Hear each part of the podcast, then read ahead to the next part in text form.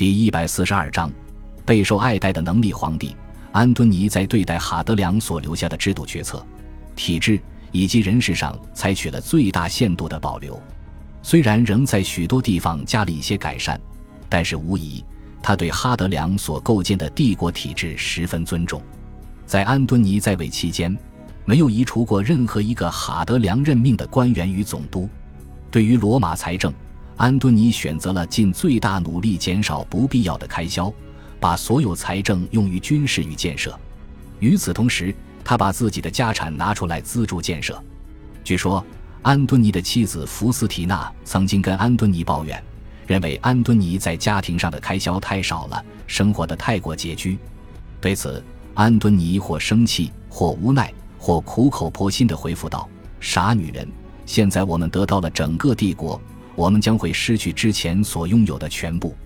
据《罗马皇帝传》记载，安敦尼从财产中拿出一笔钱救助穷人，同时也赠礼物给那些支持过哈德良以及哈德良死前尚未还人情的官员。不过，大部分的钱，安敦尼捐在了哈德良所下令建设的基础设施建设上。哈德良所下令建设的设施很多，其中包括罗马以及行省的边防、公路、港口。下水道、引水渠等。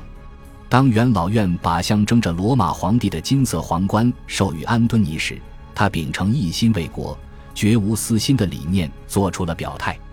他把皇冠一分为二，一半捐给了意大利，一半捐给了行省。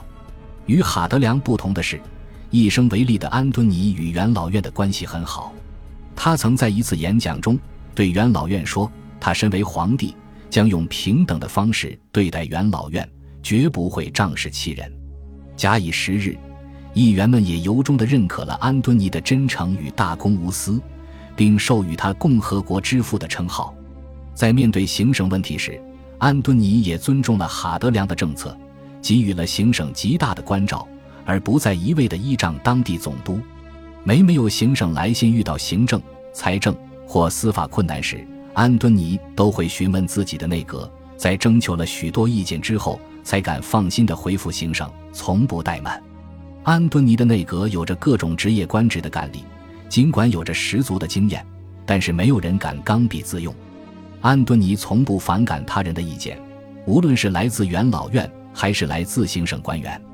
他对行省的财政、经济管理制度了如指掌，任何一个行省的财政报表和负责人。他都能倒背如流，所以安敦尼可以对每个行省实施非常符合地方实情的政策。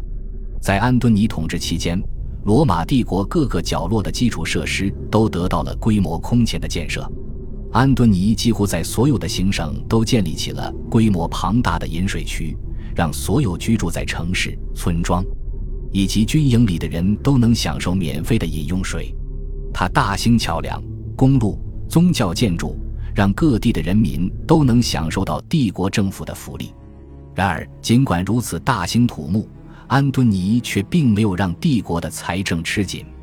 这都要得益于他专业的内阁以及娴熟的理政能力。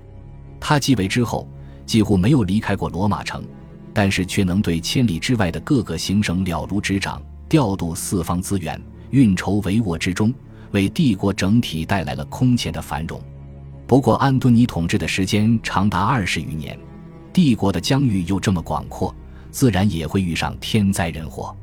公元一百四十年前后，小亚细亚以及其沿海岸发生了两场规模巨大的地震，罗兰岛以及小亚细亚沿海的城邦都受到了极大的打击，建筑崩塌，人民流离失所，饥荒遍地。安敦尼对救灾给予了极大的重视。他从帝国财库中拨出巨款援助各个灾区的希腊城市，并且花了大量的时间调动各地的资源和财富，来帮助这些希腊城市更快的重建。他减免了这些灾区的税收，并且严厉监督税务官，防止徇私枉法。小亚细亚的各个城邦在安敦尼的援助下，很快便从灾难中缓解过来，并且在各地都立起了赞颂安敦尼的石碑、雕塑以及建筑。哈德良与安敦尼统治时期，对于帝国内的读书人来说，就更是莫大的福音。在小亚细亚地区，能经常看到一些安敦尼时期税收政策的碑文。哲学家、教师、学者、医生等职业的人可以减免税收，并且可以免于参加地方号召的劳作。在安敦尼的统治下，所有意大利以及各行省的人民都把安敦尼当成了自己最负责任的庇护人，甚至于家长，有些甚至会像小贝一样称呼安敦尼为自己的父亲。不同于图密善时期的主人，安敦尼的父亲是人们发自心底对他由衷的尊敬。《罗马皇帝传》记载，安敦尼赢得了帝国内所有民族的尊重。安敦尼虽然久居罗马，但是会收到来自帝国每一个角落、不同民族的信件，而得益于发达的公路系统，这些信件寄送的速度都完全一样。感谢您的收听，喜欢别忘了订阅加关注。主页有更多精彩内容。